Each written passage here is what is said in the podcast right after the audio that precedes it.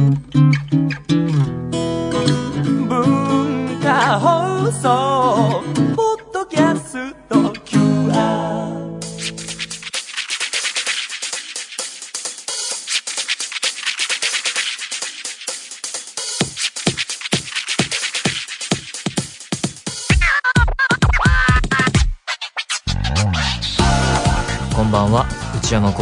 クールパーソナリティの内山浩輝です。えー、8月最初の放送になります。皆さんいかがお過ごしでしょうか？あのー、ねやっぱり8月っていうと小学校中学校高校あるいは学生の方々夏休み満喫されてますでしょうか？ね気候的には7月は本当に記録的な猛暑で暑かったですけれども8月は。えー、どうなんでしょう。あれよりね上行かれちゃうと本当どうしようもないですけれどもね、えー、ちょうどいいぐらいの気候になることを願っておりますが。まあ夏休みとは言ってもえー、まあ私普段声のお仕事してますけれども業界的にはね、え夏休みとかお盆休みとかあんま関係なくやってるので、まあ、もちろんまあ、ちゃんとしたというか普通の企業に業界内の、えー企業に勤めてる人たちだったらね夏休み取ってどこどこ行ったみたいな話聞きますけれどもまあ私たちは普通に個人事業主の部類なのでね、えー休み取る取らないも自分次第というかね決めていかなければならないんですがあのそもそも今日はね、えー睡眠がうまく取れずでまあ午前中から仕事してで終わってで昼午後、えーこれの前にちょっと時間空いたので家戻って昼寝しようかなと思ったんですけどそこで思ったのが今年の頭にこのパターンこのパターンちょっと違いますけど昼寝した結果この番組の収録すっぽかすっていうことがあったので 俺今年は昼寝を禁じてるんだってはあって思ってあ昼寝30分寝ようと思ったら3時間寝てもうパーソナリティ不在でみんなは集まってスタジオも撮ったものの何もやることがなく虚しく解散みたいな事態をまた招きかねないので昼寝はダメだなと思って。しかもあの宅配便待ってたっていうのもあったのであ起きてねちょっと眠いまま来てしまったんですけれどもね。しかも宅配あのやっぱりそういう時にここの時間帯は家にいるからいくつかまとめてこう Amazon だったり発注するんですけどその宅配ボックス入るかどうか微妙なやつとか。ガバっていくんですけど一つは受け取ったんですけれどもあの指定した時間帯に来てくれなかったやつもあってねちょっと惜しくも間に合わずなのもあったりしてちょっと人生うまいこといかないですねまあ気を取り直して内山昂輝のワンクールスタートですそれではお便りを紹介いたします。えー、ラジオネーム、ペカリンゴさん。内山さん、こんにちは。7月中旬は、えー、1日何回暑いと言ったことでしょう。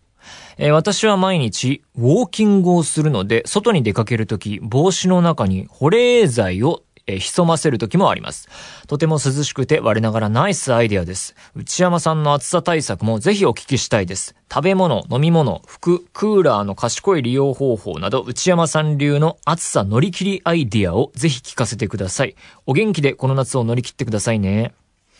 まあね、乗り切れるか微妙なところですけれども、でもね、まあどこの地域にお住まいかわかんないですけれども、ちょっとまあ、東京のことしかわかんないですが、7月中旬ね、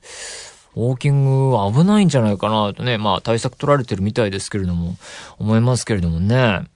うん、日本もね、今年の夏特に暑かったとはいえ、あの、まあ、統計的にどうなのかわかんないですけど、昔と比べてっていう点で、もうなんかこう、気候、日本の気候に対する認識を改めなきゃいけないのかな、みたいな。あの、つまりその、夏の、えー今年みたいな暑い夏の、まあ、ある、ある時間帯、例えば、えー日が、えーすごい強い、そして気温が一番高いと言われる14時とか、あるいは15時。その時間帯は、本当にね、緊急の用とかなければ、室内にいるべき時間帯なんだなっていうのがね、思ったことですよね。もちろんその、えークーラーは使わなければならないし、なんかね、あのー寝てる間に、えーつけっぱなしはあれだろうっていうんで、タイマーにしちゃうのも危ないですよみたいなニュースで見ましたし、で、私の対策ですけど、そうですね。あの、まあ、クーラーはガンガン使ってますけど、扇風機と併用したりして、ま服もね、まあできるだけ涼しげな服は着てますけれども、あとは何ですかね。あのー、これまた、その暑さ対策とはちょっと違いますけど、やっぱりね、こういう暑い時期だと冷たいお酒が美味しいっていうところで、僕が今や一番お気に入りのカクテルとも言ってもいい、キリンの本絞りシリーズね。もうこれの一番いい時期に来ましたね。あれの魅力は果汁とお酒だけっていうキャッチコピーついてますけれども、もう今や本絞り友達もできていてですね、あの、フジテレビの人なんですけど、なんかもう、会うたびに本絞りいいよねって話をしていて、その、その場にいる人たちに勧めるっていうね、謎の儀式やってますけどね、やっぱり色々あるけど、やっぱりレモンかな、みたいな話とかしたりしてね。それと、えー、この番組で勧められて、えー、買ってしまったサーモスのタンブラー。これがまあね、組み合わせると最強のコンビでね。やっぱこれですかね、暑さ対策。もちろんその、水分補給という意味ではね、あの、お水というか、お水だけじゃダメだっていうのもね、もうもはや常識になってますが、取りつつ、やっぱり娯楽的な飲み物としてはそのあたりかなと。まあ、暑さ乗り切り。難しいですね。いやもうだから、暑さは乗り切れないものだから、もういかに逃げるかっていう世界じゃないですかね、これくらい暑くなってくると。はい、えー、こんな感じで何でもいいので送ってみてください。皆様からのお便り引き続きお待ちしています。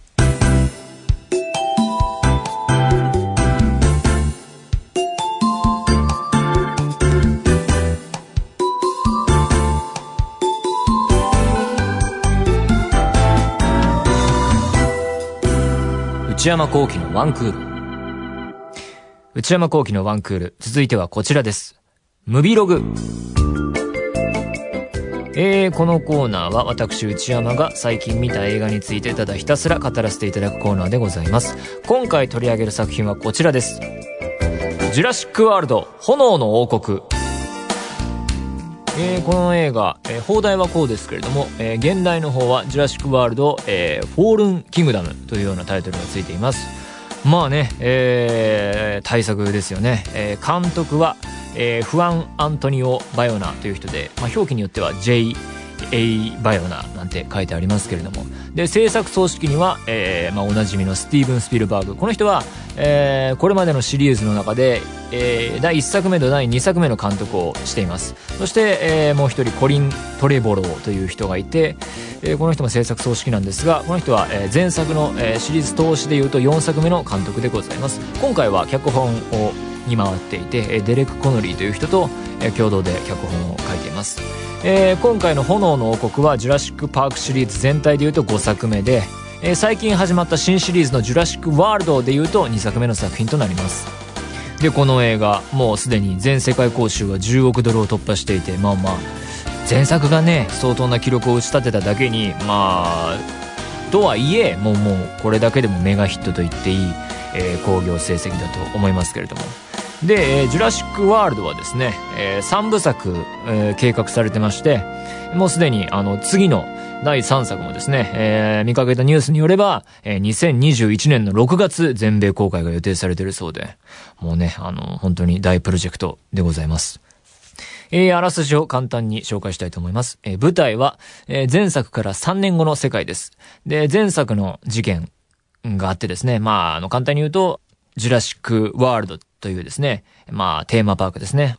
恐竜が蘇って、えー、動いてる恐竜が見れるよっていう、の中で、まあ、恐竜をコントロールしきれず、えー、檻からみんな恐竜が出てきちゃって大パニックっていう、えー、とても被害が出てしまったっていう大事件の後もですね、その、それがあったイスラヌブラル島っていうのがあるんですが、そこには、えー、恐竜たちが残ったままになっていたと。えー、それが始まりです。で、しかし、そのイスラヌブラル島の休火山があってですね、えー、休む火山とか言って休火山があって、で、それに噴火の恐れが出てきたと。で、アメリカの議会で、えー、残された恐竜たちをどうすべきか話し合われていてですね、まあ、救うべきなのか、あるいはもう人間の被害を減らすために、えー、ほっとくべきなのか、みたいな話し合いがされている状況があると。で、一方、えー、前作のメインキャラクターだった、えー、クレアという女性がいるんですね。で、この人は前作ではジュラシックワールドの、えー、お偉いさんというか、中心部で働いていた、えー、女性です。が、今ではですね、えー、まあ、ジュラシックワールドがそういうことになってしまってった結果、今ではあの、恐竜保護団体を運営し、えー、まあ、残された恐竜を救おうとしていると。で、そんなある日クレアは、かつて、えー、まだややこしいんですけど、前シリーズのジュラシックパークを、えー、建設したメンバーの一人である、えー、ベンジャミン・ロックウッドっていうおじいさんがいて、えー、で、彼のやし、お屋敷に招待され、えー、で、ロックウッド財団っていうですね、えー、のがあるんですけれども、そこのメンバーのイーライ・ミルズっていう男性から、えー、残された、その、島に残された恐竜の救出プロジェクトに協力してくれないかっていうふうに頼まれます。で、えー、まあ、それを受け入れて、えー、クリアたちが島に向かうんですが、運命やいかにみたいな導入でございます。で、見て簡単な結論を持ったのは、本当にね、今回はなんとなくタイミングよく、あの、いい感じで空いてる回があったので見に行ったんですけれども、しかもなんか、あんまり期待していなかったというか、まあ誰か褒めてたら行こうかなぐらいのテンション感だったんですが、見たところ本当に素晴らしい作品で、あの、感動しましたね。かなり好きな映画だなっていうふうに思いました。夏休み映画、まあ全て見たわけじゃないのであれですけれども、一本見るならこれ言ってもいいんじゃないかなっていうぐらいの、しかもあの、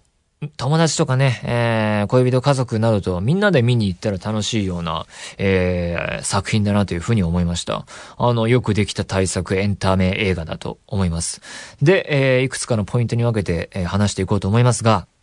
ポイントの一つ目は、やっぱり監督のフアン・アントニオ・バヨナさんという人で、この人は、あの、スペイン出身の人で、えー、もともとはテレビ CM やミュージックビデオなどからキャリアをスタートさせた、えー、人物で、まあ、短編映画を経験した後に、初長編の永遠の子供たちっていう映画が、これはもうもはや2007年公開でも10年、えー、以上前の映画ですけれども、えー、を手掛けたと。で、この映画僕、公開時に見に行っていてですね、本当に大好きなホラー映画で、えー、しかもその時に、ギレルモ・デルトロ、えー、監督、シェイプ・オブ・ウォーターの協力があったというふうに書いてありました。で、えー、アントニオ・バイオナ監督、その後長編としてはですね、えー、インポッシブルっていう映画、そして怪物は囁くっていう映画があって、今回が4作目。で、初のハリウッド映画だそうで、あの、この2作は見れてないんですけれども、まあね、この、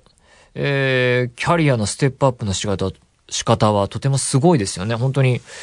こんなに早く超大作までたどり着いたというか。で、それも公開されて世界中で大ヒットしてるし、日本でも大ヒットしてるしっていうんで。あの、ただ、これは今のアメリカ映画を、なんとなく観客として眺めているとトレンドの一つというか、数作インディペンデントとかで、のような形で、えー、成功させた、えー、才能ある監督を、いきなりこう超大作に、えー、しかもこういうね、老舗シリーズの中の一作とかにフックアップして監督させるっていうのは結構トレンドなのかなというか、何かこうもっとトレン、ファイアリだからっていうんじゃない、こう構造的な理由があるのかなというのはわからないですけども、よく見る光景ですね、こういうのは。で、今回は、えプロデューサーに回ったコリン・トレボローさんが、え推薦して監督になったらしいですけれども、で、また、えー、今回の映画に関しても、ギレルモ・デルトル監督の手助けがあったりしたみたいですね、インタビューによれば。まあ、あの、相談事があったら電話したりしたというし、なんかこう、編集室に来てくれたみたいなこともインタビューで語っていましたね。で、まあ、えー、スタッフの一人のスピルバーグも、ともディスカッションしたなんてインタビューに書いてあって、まあね、こういうネームバリュー半端ない人たちとのね、え、まあ天才たちが集まって、このバイオの監督を盛り立てて、この作品にたどり着いたのかなっていうのがいろいろ、えー、見えてくるところだと思います。で、えー、ポイントの二つ目はですね、えー、なんていうかこう見てですね、そんな話だったのかっていうのは、物語の工夫がよくされているなというふうに思いました。あのー、本当に、あらすじとかもあんまり知らないまま見に行ったんですが、もちろんあの、過去作は全部多分見てるはずなんですけれども、なんか見ていくとですね、あ、そんな話だったのかっていうのは結構サプライズというか、えー、中盤あたりから思わぬ展開、雰囲気がガラッと変わる作りになっていて、それは大変驚きました。で、前回はですね、まあ、いわゆる、えー、テーマパークでのパニック映画という作りになっていて、恐竜からどうやって逃げるのかっていうのが、えー、で、突っ走る、えー、構造だったんですが、今回はですね、まあもちろん逃げるっていう場面もあるんですけれども、プラス、えー、恐竜をいかに救うかっていう話になっていてですね、それはまた、まあクレアのキャラクターの移り変わりというか、もともと、えー、前作では、えー、あの女性は、あの、ジュラシックワールドの運営側にいて、まあ恐竜を商品と捉えて、それをいかにこう、ビジネスとして、の中で使うかっていう風な人物で、だったところ、今回はその恐竜を保護する側に、いかにこう守るかっていう人物になっていて、それとも重なってくるんですが、で、今回の物語は大体、えー、3部構成みたいな感じになってて、それぞれジャンルが変化していくんですね。で、前半は、えー、その、行った、えー、先の島での、まあね、まあわかると思いますが、大パニックが起きて、えー、どうするかみたいなところで、で、中盤はまた話が変わって、また後半は違う話が待ってるっていうね、これが面白かったですね。で、えー、最初のパート、その島でのパニックのパートはですね、まあ僕としては大好物というか、思い出すのは去年公開された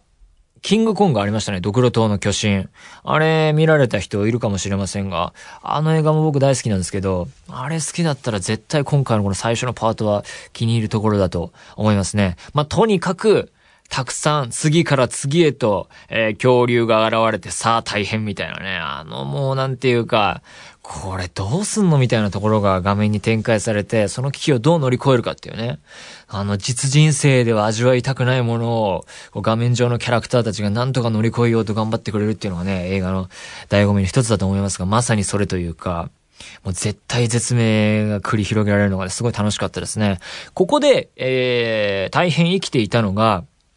あの、登場人物の一人を演じるクリス・プラットという俳優さんがいるんですが、彼の良さが生きていたというか、あのクリス・プラットという人は、今一番、えー、勢いのある、えー、アメリカ映画の中で、えー、男性俳優の一人だと思うんですけれども、このシリーズもメガヒットしてるし、あの、あるいは、ガーディアンズ・オブ・ギャラクシーもね、のシリーズもありますし、本当にね、売れに売れてる人だと思いますけれども、その彼の良さが、なんていうか、初めて身に染みて分かったっていうか、あの人の、あの、頼りになる感がですね、今回本当生きてて、大変なことが次々と起こって、これはもう無理だろうっていうことが起こるんだけれども、この人がいればなんとかなるだろうっていう感じがして、それがすごい、この人の良さなんだなって初めて分かりましたね。プラス、頼りになる感と、あの、顔つきというか体つきなのかがもたらす愛嬌だったり、それが生きるのがコメディシーンとかで、そういうところも難なくこなすし、プラスベースに、なんていうか、朴突とした感じもあるし、やっぱそのあたりが、えー、彼の魅力なんだなっていうふうに思いましたね。で、まあ、こんな形で、この映画いきなりフルスロットルで盛り上げてくれてですね、しかもこのパートの終わりというか、次の話に進むところがね、まあ、名場面というか、あ、これ、この映画に泣かされるとは思わなかったなっていうようなシーンが待っていてですね、そこの撮り方、ルックも含めてすごく良くてですね、いや、本当に素晴らしかったですね、ここは。で、えー、次のポイント、三つ目ですが、どのシーンも大変効果的な演出があるっていうところですね。演出に大変工夫され、がなされていると。で、まず、オープニングのシークエンスがあるんですけれども、ここまあ、まあそこから始まる恐竜パニックもの的には、まあ定番的なシーンなんですが、ベタといえばベタなんだけれども、そこがまあ文句のない仕上がりになっていて、まあ、要は恐竜の恐ろしさを体感させる場面で、これからこの映画は容赦なく、えー、ガンガン見せつけていくよっていうのをかましてくれるところなんですけれども、あのー、まあ、夜の場面で、雨がすごい降っていて、雷も落ちてくるっていう。その雷が落ちることで、ピカッと光って一瞬だけ、その登場人物の後ろに何かいるみたいなのが見えてきて。で、もう一回光る。あれ、もしかして恐竜かなっていう、こう、徐々に徐々にこう、観客にも登場人物にも見せていく、あれがね、ある種こうホラーの演出みたいな、あれ？幽霊いるかな？見えるかな？みたいなその微妙な、えー、感じを徐々に恐怖、えー、だったり怖さを盛り上げていくのが大変効果的で、それがうまいなっていう風に見てて思いました。そして、もうこのオープニングシークエンスから全体にかけてよく出てくるんですが、スクリーミング演出ですね。つまり、キャラクターが怖いものを見つけて、大きくギャーっと叫ぶ。それがまあよく出てくるんですけれども、まあパニック映画だったりホラー映画でよくある場面ですけれども、この映画は、それが本当にうまくて、で、何がいいかっていうと、ためが効いてるんですね。その、キャラクターの、該当するキャラクターの後ろとかに何かがいるときに、まあ気づいて振り返るっていう流れなんですけれども、そこが、なんていうかね、リアルじゃ、とはちょっと離れるかもしれないけど、嘘でもいいんだけども、ちょっとゆっくり、なんか、こわごわとゆっくり振り返るあの間、ため感、こうパッと振り返るんじゃなくてゆっくり振り返る。このじっくりさがすごいいいなと思って。しかも、じっくり振り返った後に、見た、いたって後の一瞬なんかこう、世界が止まったかのような静けさがあってからの、ギャーってなって、で、高速で逃げるっていう風に展開するって、あの流れの構築が、まあ、編集なのか、その場の演出なのか、それらの、えーが一体となっているのか、そのパニック描写が本当に生きているなと思って、それがオープニングシークエンスから炸裂してですね、しかもその叫ぶ顔をちゃんとアップで切り取るっていうのがね、なんかこう全体的に律儀で、なんかね、素晴らしいなっていう風に本当しみじみと思いました。で、えー特にその叫ぶえのが映えるなと思ったのが、えーその、さっきあらすじで言った、そのおじいさんのベンジャミン・ロックウッドという人の、えー孫娘の、えーメイジー・ロックウッドっていう子供がいて、まあこれが今回とても重要なキーパーソンの、えーキャラクターなんですけれども、えーイザベラ・サーモンさんという映画初出演の、えー子役さんだそうで、本当に素晴らしい仕事してますね。で、このキャラクターの何がいいって、とにかく、まあこの、えー女優さん自体の表情がいいっていうのと、特にですね、その恐怖に怯える顔が画面にすごい生えててですね、もう彼女の顔がとても良かったですね。で、プラスよくできていたのが、その、このキャラクターは初登場時からパッとすぐ逃げるキャラとして登場するんですが、その逃げる、何かから逃げるっていうのが、それがまあ、伏線とまではいかないですけれども、キーとして示されていて、で、それが中盤とか後半で、会話シーン、何か他のところで交わされてる会話シーンの裏で何か逃げているみたいな、と同時に逃げているっていうような、つまりその、ただの会話場面だと、つまり情報を観客に伝えるだけの会話場面だと退屈になってしまうところを、そういう何かから逃げるっていうのを組み合わせることで、えー、スリリングなものにするっていう工夫がなされているっていう、そこが演出の力だなっていうふうに思いましたね。他にもね、そういう魅力的なシーンはたくさんあって、闇夜に、えー、なんか、なんかわかんないけど恐竜が吠えている素晴らしいかっこいい場面とか、影を効果的に使った、えー、恐怖を煽る場面だったりね、すごい魅力的な場面たくさんありました。まあ、えー、面白い映画なんですけれども、前作から登場しているベロキラプトルっていう恐竜のキャラクターがいて、ブルーっていうのが出てくるんですけども、まあ、とても賢い恐竜だと。で、それが特徴で、プラス、そのクリス、えー、プラットが、えー、が、あの、演じてるのは飼育員なんですけども、ともと。彼が幼少から育てたっていう、まあ、バックボーンがあって、まあ、でもそれが行くところまで行き過ぎてるっていうか、なんかね、もう今回の映画見てると、ブルーはもう頭いいどころか、今にもなんかね、喋り出しそうなぐらい賢くてですね、あの、ディズニーアニメでダイナソーってありましたけど、あ、あれかなぐらいのね、喋るんじゃねえのぐらいのレベルまで行ってるのがね、こっからどう、次どうすんだろうなっていうふうにそこは思いましたね。まあ、いろいろ喋ってきましたが、まとめとしては、三部作の二つ目って、メリット、デメリットどっちもあると思っていて、難しいところとしては、まあ、えー、前のを引き継いで、えー、次につなげる難しさがあると思うし、いい点としては、まあ、風呂敷を広げたまんまでいいっていう、そこで終われるっていうところもあるし、プラス、あのー、メインキャラクター、に関してはキャラ紹介が不要だっていう、それがまあ、まあ定番のメリットだと思うんですが、今回はそれをどちらも最大限に活かした作品だなというふうに思って、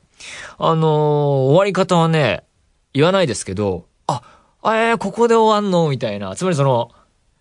ここからトイレ休憩15分挟んで早く次行ってほしいぐらいのね、次が早く見たくなるような、えー、終わり方になっていますね。で、あの、僕映画館で見終わった後、あの、帰り歩いてると、後ろで同じ映画を見た外国人の親子がいて、お父さんと娘さん10歳くらいの子がいて、お父さんが何か英語でおそらくはどうだった？みたいに感想を尋ねたら、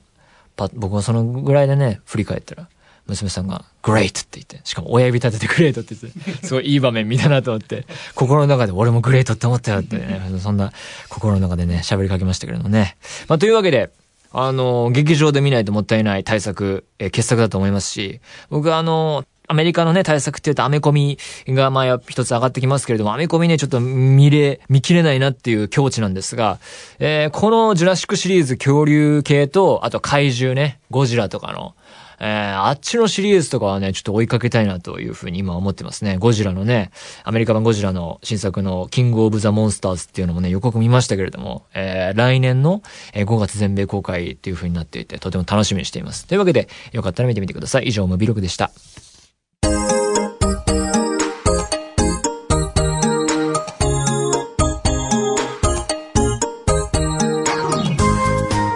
内山幸喜のワンクール、そろそろお別れのお時間です。まあ今日は、ジュラシックワールド紹介しましたが、皆さんいかがでしたでしょうか？やっぱりね、夏休み映画としてね、たくさんいろいろ対策が公開されるので、いろいろ見比べてみるのも一興かもしれません。また暑くなるでしょうから、昼間はね、映画館行くのがいいんじゃないですかね。えー、番組では引き続き皆様からのメールをお待ちしています。現在募集中のコーナーは、オープニングトーク用のトークテーマを提案していただく内山さん、これで1分お願いします。買い物不詳な私内山の財布をこじ開けられるような買いな商品をお勧めしていただく内山さん。これ買いです。今抱えている悩みをなるべく詳しく教えていただくお悩みプロファイル。皆様のブルーな思い出をポエムにしていただくブルーポエムそして皆さんの身の回りにいるマイペースすぎる人を報告していただく内山さん打ち上げ来ないってよ他にも最新の流行を少しだけ覗いてみるトレンドハッシュタグ私が最近見た映画についてただひたすら語るムビログそして話題になっているエンターテインメント作品などの普段は表に出ない関係者の方にお話を伺う中の人インタビュー。これらのコーナーで取り上げてほしい商品や作品、人物なども募集中です。また現在、夏休み特別企画として皆様から怖い話を募集しています。えー、実際に体験した話でも結構ですし、創作、作り話でも構いません。ただ、自分で作ったっていう場合には、えー、そうやって作りましたよっていうのをちゃんと書いてください。すべてのメールはこちらのアドレスでお願いいたします。えー、one.joqr.net one.joqr.net 番組公式ツイッターアカウントは、アットマーク、one, アンダーバー、joqr です。こちらもぜひチェックしてみてください。え、ポッドキャストも配信中です。更新時間は毎週金曜日のお昼12時予定です。それではまた来週、さようなら。